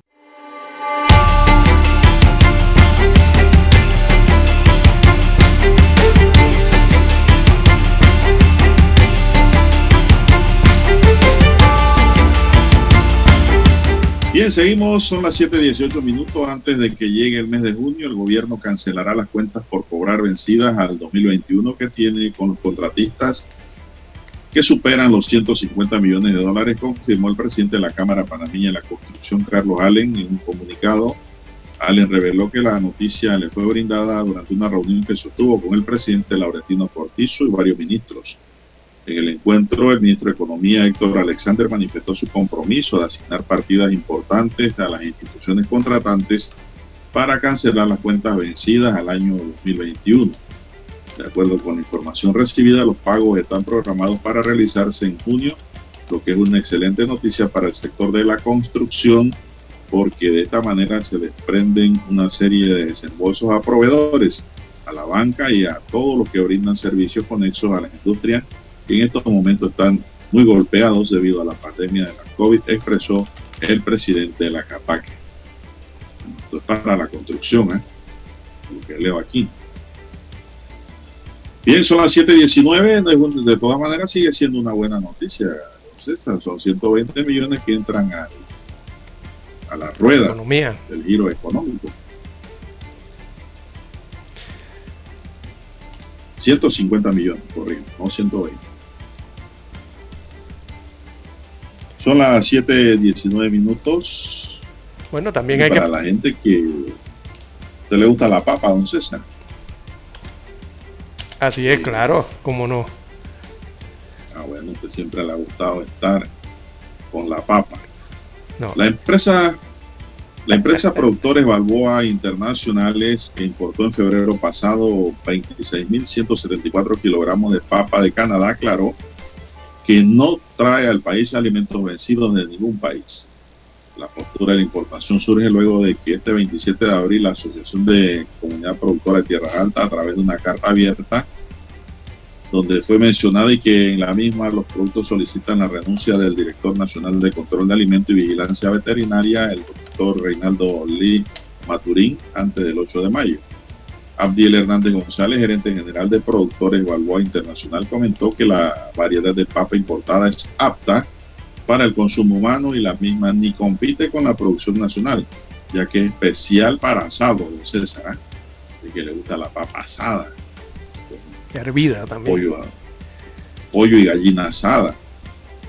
Para tramitar el ingreso de la papa canadiense, la empresa notificó a la Agencia Panamá de Alimentos a la APA que cumple con los requisitos fitosanitarios de calidad inocuidad, aportando toda la documentación la que fue aprobada el 10 de marzo. Posteriormente la APA, mediante la circular 09-2022, fechada el 30 de marzo de este año, comunicó a la importadora sobre la implementación de las modificaciones realizadas al reglamento técnico COPANIC 65219, donde el muestreo etimológico y nematológico de la papa fue superado satisfactoriamente el 7 de abril, destacó el empresario, por lo que la papa está en la papa, don César. la papa, el tubérculo. está en el punto. Así es. Bien, las 7.22, 7.22 minutos de la mañana, también hay que extender la felicitación, don Juan de Dios, a esta hora de la mañana, a los residentes del corregimiento de Calidonia. Calidonia está de fiesta, don Juan de Dios, está de aniversario, están conmemorando 107 años de fundación allá en Calidonia, en todos sus sectores, don Juan de Dios, la exposición, la gente que vive en Perejil, eh, los residentes del Marañón, de San Miguel, allá en Calidonia, eh, del Calidonia Centro también, ¿no? Así que felicidades a todos los moradores en este corregimiento, eh, que es un corregimiento, es un corregimiento que ha formado parte de la historia patria, don Juan de Dios, Calidonia ha sido importante ¿no? en, aquellos tiempos de la ciudad amurallada en Panamá y de cuando estuvimos unidos a Colombia. Allí importantes choques se registraron, recordemos, entre los liberales y conservadores, el tema del puente de Caledonia, don Juan de Dios, usted sabrá dónde estaba el puente de Caledonia, ¿no? Ahí donde está el antiguo museo afroantillano, por ahí estaba el puente de Caledonia tan histórico, y bueno, tanta historia patria que se vivió dentro de este punto de la ciudad de Panamá que hoy está de aniversario, 107 años eh, de fundación, un 29 de abril de 1915. Bueno, don César, aquí me llega información de la policía. Dice, a esta hora desarrollaremos la operación AFRIC contra una estructura criminal dedicada al delito de asociación ilícita en la modalidad de pandillerismo, la cual opera en la provincia de Panamá Oeste, específicamente en Chumical de Arraiján. En esta operación se realizan junto a la Procuraduría en estos momentos más de 30 allanamientos, donde hasta el momento se ha logrado la ubicación de varios de los requeridos por la justicia, equipos de comunicación, sustancias ilícitas y otros indicios. A estas pandillas se le relaciona la comisión de hechos como homicidios, tráfico de armas, tráfico de drogas, robos, hurtos y otros. La Policía Nacional en coordinación con la Procuraduría mantienen en desarrollo la operación AFE en el Chumical, distrito de Arraiján, con la finalidad de desarticular a, la, a las pandillas, sobre todo a la autodenominada Afganistán. Así que si usted ve movimiento policial en el área, no se asuste que están buscando a los pandilleros del área, don César, en estos Muy bien, muy bien. La policía eh, realizando el trabajo, el trabajo en las comunidades, es importante eso, y el trabajo de inteligencia y fiscalización. Bien, don Juan de Dios, eh, también eh, han interpuesto un amparo de garantías contra el nuevo mercado del marisco. Se trata de un amparo de garantías constitucionales en contra de la construcción de, del mercado del marisco. Esto fue presentado a los jueces civiles este jueves. El hecho de que muchas personas residentes de Betania y otras comunidades no fueron consultadas, según Luis Pinedo, quien presentó la demanda, eh, se presentó precisamente este jueves un amparo de garantías constitucionales y al igual que el proyecto de la playa, proceso se detiene hasta que se resuelva el recurso. Dice Pinedo que se tendría que detener, ¿no? Lo que se, se, estila que pasaría eso, hasta que se resuelva el recurso. Así que según Pinedo esto le da la oportunidad al Consejo Municipal y a la Administración Alcaldicia a hacer sus descargos para ver si pueden continuar o no sin embargo, el proyecto quedaría suspendido por el juzgado, según los eh, demandantes. Así que el demandante consignó que es absurdo que la construcción de un mercado quite los tranques. Por allí se han visto algunos tipos de anuncios de, pro, de propaganda, ¿no? De, por parte del municipio de Panamá, eh, anunciando entonces la construcción de este nuevo mercado del marisco. En la televisión he visto algunos anuncios y también en la radio he escuchado algo al respecto. Se ha activado la alcaldía en ese sentido comunicacional, ¿no? Pero al respecto de estos proyectos. Muy bien, ya para cerrar, don César, tenemos que tres sacos con presunta sustancia ilícita fueron lanzados al mar por individuos que se trasladaban a bordo de una lancha rápida en Playa La Pacora, en la provincia de Coclé unidades del Senan que se mantenían realizando su tarea de patrullaje de control de tráfico marítimo ilícito le dieron seguimiento a la lancha rápida.